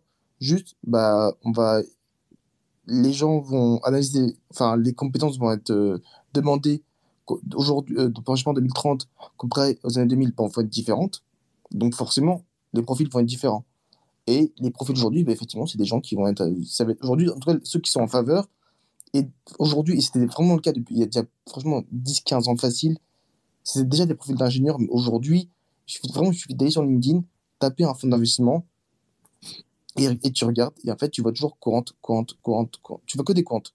Quel que soit le métier juste après, que ce soit analyste, structureur, euh, sales, non, pas sales, trader, euh, ce que tu veux, c'est toujours le mot compte devant. Je pense qu'il n'y a pas plus, on va dire, euh, il y a pas plus tangible comme preuve euh, pour voir la tendance qui se cache derrière. ouais. Donc de l'humain, oui, mais bah voilà, il faut avoir des certaines compétences aujourd'hui pour entre guillemets suivre la, la voie, quoi. Un peu comme, euh, en fait, c'est c'est marrant parce que c'est un peu le même genre de discussion, euh, en, en tout cas le même genre de conclusion euh, que- qu'on a quand on discute avec, euh, quand discute à propos de l'intelligence artificielle, en fait. C'est genre, euh, oui, en fait, il y aura toujours des humains, mais euh, plus en euh, dans dans les. euh, alors pour l'IA, on se dit plus euh, créatifs, décideurs, euh, effectivement, tous les mecs qui sont euh, euh, qui qui, euh, les chefs d'orchestre, si tu veux, de, de la technologie, mais euh, plus vraiment. euh, dans, dans le faire, dans ceux qui mettent la main à la pâte, c'est plus, plus les humains, c'est, euh, les robots, quoi. Ouais, c'est ça. Bah, c'est vraiment ça. C'est- la réponse est effectivement la même pour tous les secteurs. T'as des secteurs qui vont être plus touchés que d'autres euh, dans le temps. Mais, mais à la fin, je pense que tout le monde y sera touché. Enfin, on peut pas arrêter les progrès technologiques. euh, l'a vu à travers à travers le temps à ce niveau-là. Mais pour la finance, comme je disais, vraiment aujourd'hui, je pense que les matières premières et le monde du marché obligataire sont bien. Enfin, après, il faut s'intéresser. hein. Moi, je m'intéresse, donc forcément, j'ai envie d'aller là-bas. Mais si tu t'intéresses pas, tu as le droit. C'est chacun ses appétences. Mais ces, deux domaines-là, comme eux-mêmes sont vraiment liés à ce qui se passe avec. En fait, c'est ce- parce qu'eux-mêmes sont liés à ce- avec ce qui, se passe dans l'économie réelle. Le marché obligataire, c'est directement lié, par exemple, aux politiques monétaires d'un pays, euh, comment il se passe actuellement, euh, aux politiques, même comment euh, un État va gérer son budget public, euh, est-ce qu'il va y avoir des lois économiques qui vont être proposées, des lois financières, des, différentes réglementations. Ça, c'est directement des impacts sur le marché obligataire. Quel va être le niveau du PIB, le niveau du chômage, le niveau d'inflation. Ça, c'est des choses que l'homme peut comprendre, l'homme sait analyser. Euh, la finance compte, enfin les, algos vont être un outil. pour, euh, pour analyser plus rapidement, une plus grande palette de données, les marchés, comme je disais, pour les marchés matières premières, il y a le marché physique, certes, et en plus, bon, bah, ça c'est inné au marché des matières premières, c'est les logiques politiques. Et on peut même d'ailleurs lire quand on voit beaucoup des conflits qui sont passés dans le passé, la guerre en Irak, la guerre au Koweït, euh, l'Ukraine en partie, euh, il y avait quoi d'autre, la guerre en Syrie. En fait, c'est des fois même le déclencheur où les enjeux sont eux-mêmes les matières premières. Après, ça, faut, faut le lire, faut creuser le sujet. Mais donc, pour dire que c'est des trucs qui sont complémentaires. Donc, un robot, il peut pas comprendre comment va fonctionner un Poutine, comment va fonctionner un Xi Jinping, va pas va pas anticiper une attaque du Hamas le 7 octobre, qui peut influencer euh, comment va répondre Israël, qui peut du coup créer une escalade dans, dans le Moyen-Orient, qui peut toucher par l'Iran. Enfin, un robot peut faire ça, mais un mec qui est fort en géopolitique, un ancien militaire, qui sont des fois engagés, euh, un géopoliticien, un spécialiste de ces zones-là, là, bah, lui, il va, donner, il, va, il, connaît le terrain, il connaît les dirigeants là-bas, il connaît les diplomates là-bas, il connaît la diplomatie de ces pays-là. Donc, il sait qu'il peut anticiper mieux, il peut mieux anticiper comment ces pays-là vont réagir. Et donc, se dire, bon, bah, finalement, le pétrole, euh, ok, ça a monté de 10% le 8 octobre, mais finalement, il va rien se passer, il n'y aura pas d'escalade, des gars tranquilles. Et y la preuve, il n'y a rien eu. Le pétrole est directement, il est en dessous des 80 dollars pour le WTI, par exemple. Donc, euh, ces domaines-là, en fait, comme il y a de l'économie réelle derrière, on peut pas faire que du robot, mais les marchés d'actions, bah, Bah, après, euh, ça, c'est peut-être pour le moment, mais euh, c'est Ah pas oui, sûr que ah, ça, ah oui, non, c'est ça que je dis, c'est des- je dis que c'est des domaines qui vont être moins touchés pour le moment. C'est vraiment sur un temps. Après, dans 10 ans, franchement, je sais pas comment ça va se passer dans le monde. hein. ça, personne ne peut le faire. Mais en tout cas, si on, veut, on s'intéresse à la finance et qu'il y a ces- deux, ces deux domaines-là sont pour l'instant, en tout cas, vraiment, j'insiste pour l'instant, les moins touchés, mais le reste, qui n'ont en fait n'ont quasiment aucun lien avec comment marche l'économie réelle, bon, là, on peut, on peut mettre des algos à gogo et sans se soucier, en fait. Ouais. Est-ce que c'est avec toi qu'on parlait de euh, justement des, des algos euh, d'intelligence artificielle qui, euh, qui regardent, qui analysent les, les, les vidéos, enfin les, les, les conférences, les presse conférences Oui, de, oui, oui, qui, qui, qui- ouais, qui essaient de, de dériver des, des émotions et justement Ah. de, des intentions et tout en fonction de, de, déjà du visage, des, gestes. Jérôme Paul l'a fait, non, où il utilisé Ouais. ChatGPT pour analyser, comparer un discours, la tonalité de sa voix, le nombre de, nombre de fois que ce mot est utilisé comparé à un discours. Enfin, dans, dans une série qui s'appelle Billions, qui est très connue, que, dont j'affectionne particulièrement, euh, l'algo dedans, enfin, c'est science-fiction, mais vraiment, il, a- vraiment les tons de la voix, les formulations de phrases, euh, les, vocalises, etc. Enfin, vraiment, c'est très, très précis. Peut-être que, que ça existe, hein, je sais même pas, mais peut-être que c'est le cas, qu'ils l'ont quand même fait dans une série et ça, reste quand même assez proche euh, du réel. Mais vraiment, ils ont analysé vraiment toutes les mimiques, même de visage, pour se dire, ok, peut-être que lui dit ça, mais dans le fond de sa pensée, il pense ça. Et du coup, dans la série, en fait, ils avaient réussi à anticiper qu'est-ce qu'il voulait faire de son investissement, et du coup, ils sont allés lui parler directement.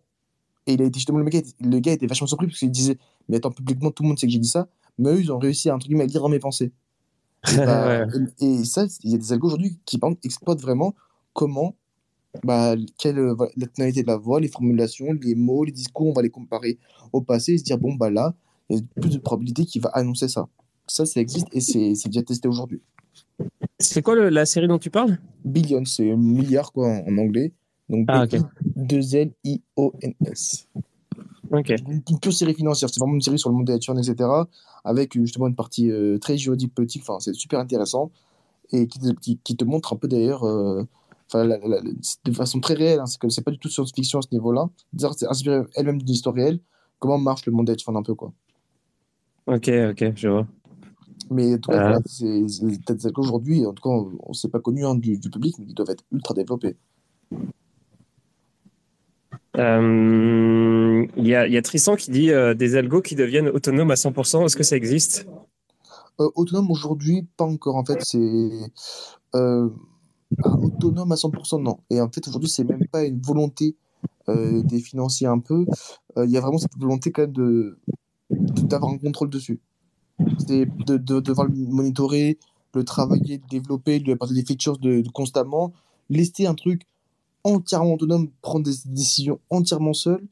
Euh, limite humainement, enfin psychologiquement parlant, ils ont pas envie de le faire parce qu'ils ont du mal à se dire bon bah là on le laisse faire. D'ailleurs, le, le dont je parlais au début voulait le faire. C'était proposé et c'est le CEO lui-même, donc James Simon, qui a dit non.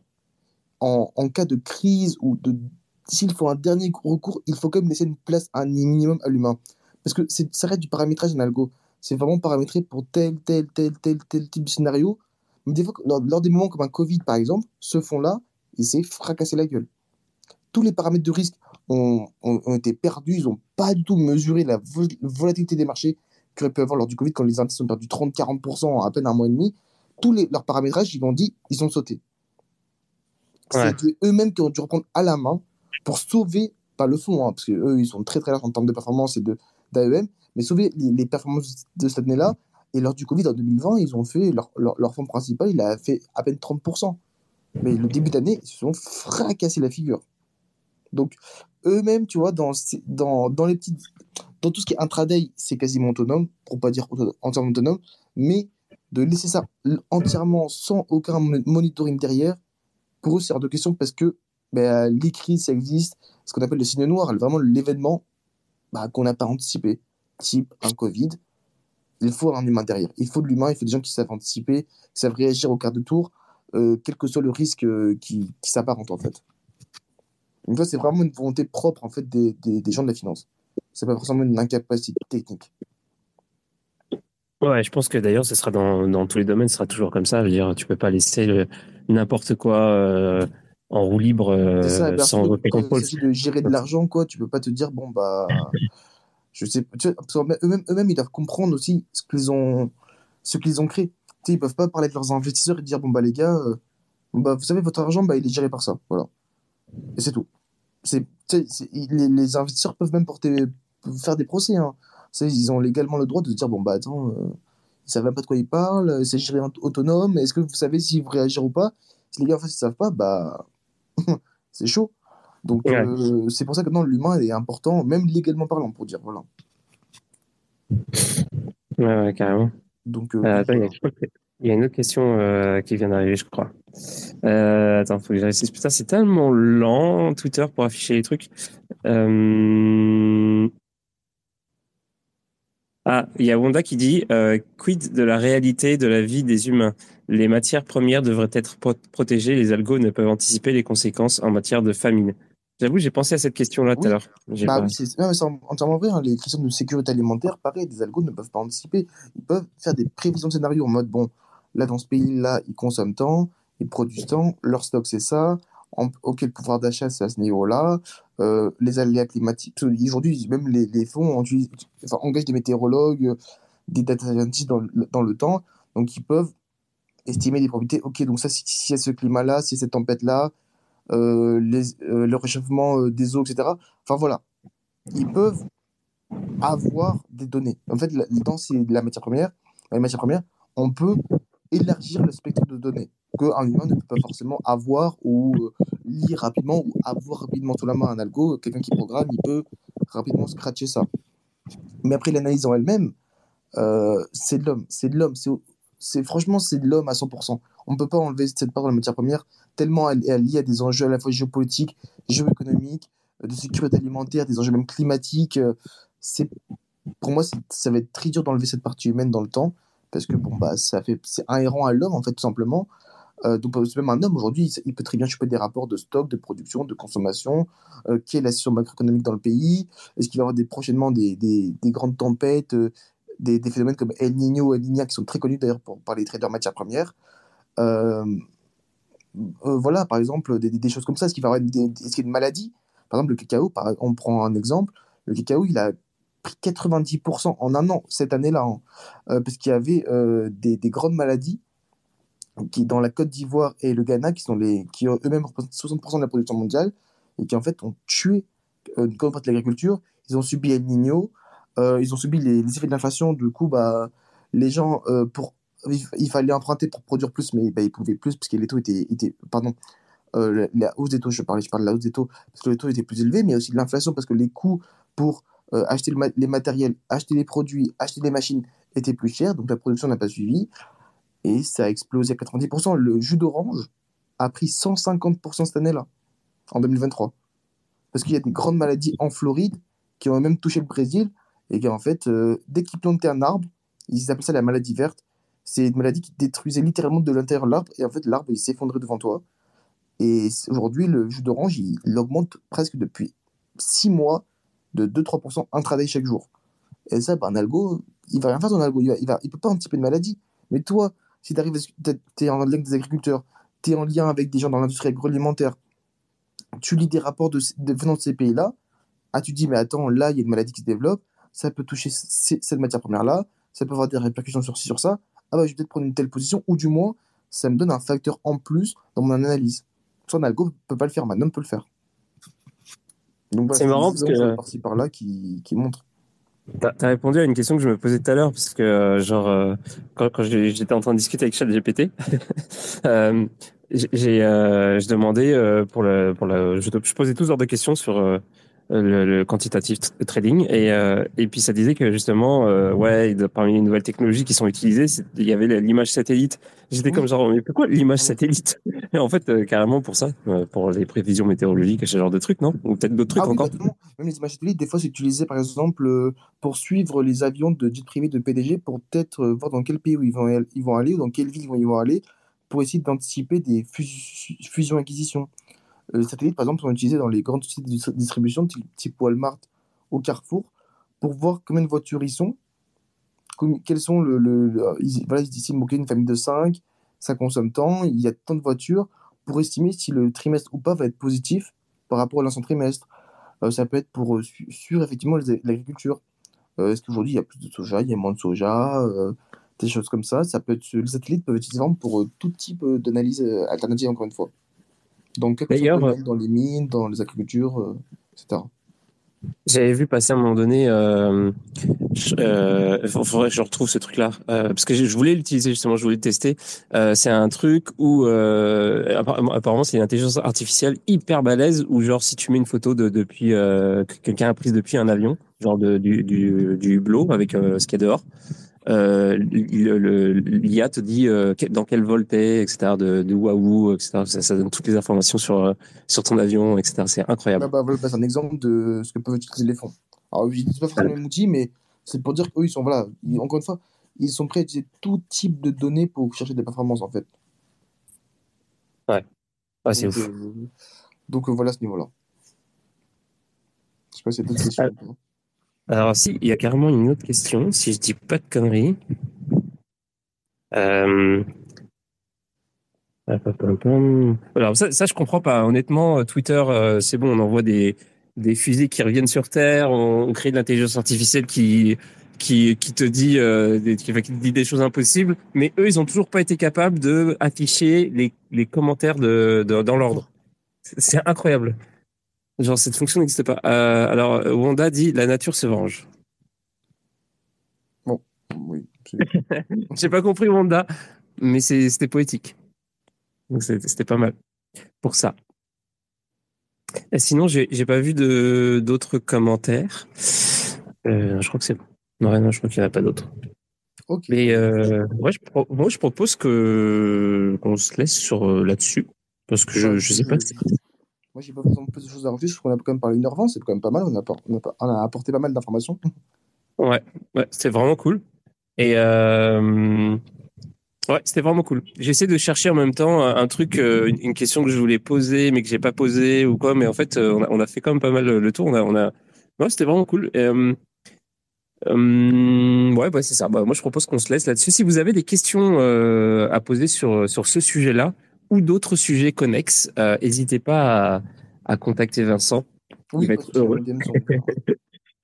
Je crois que j'ai vu un, un nouveau euh, commentaire. Je vais voir si, euh, si ça a été. euh, ah, il y a Meta Philibert qui dit si les algos de tra- trading euh, prennent en compte dans leurs sta- statistiques le réchauffement climatique, cela est une preuve forte de son existence quand on y pense.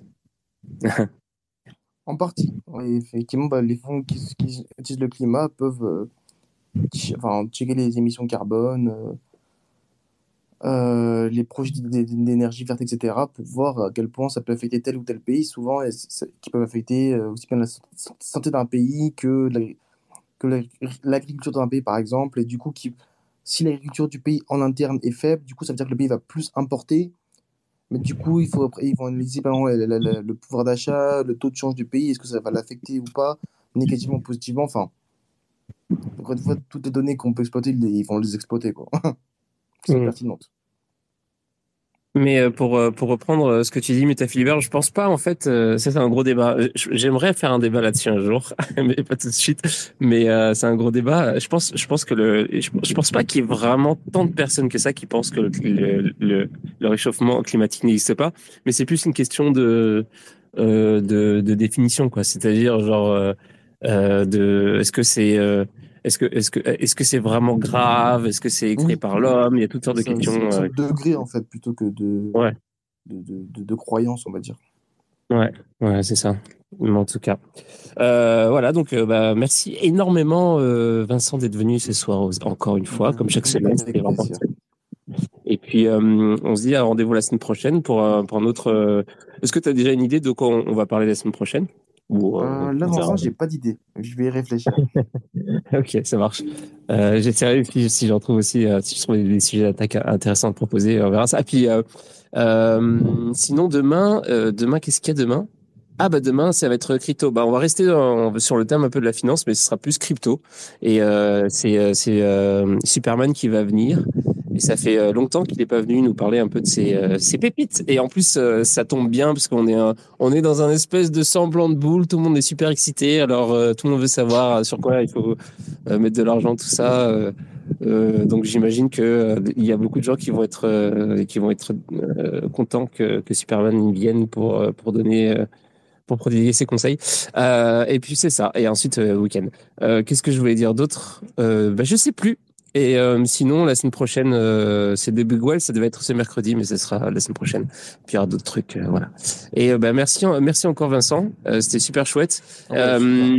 Il y, a, y a toujours, euh, évidemment, euh, n'hésitez pas, je le dis chaque semaine, mais c'est c'est vraiment euh, être très sincère. Allez à, à, à- à follower Vincent parce que genre tout son feed est, est, est, est super intéressant en permanence. Et puis euh, abonnez-vous à, à sa newsletter. Par contre, ça, je peux pas dire si c'est bien ou pas. Je suis pas abonné. Du coup, je suis un gros con.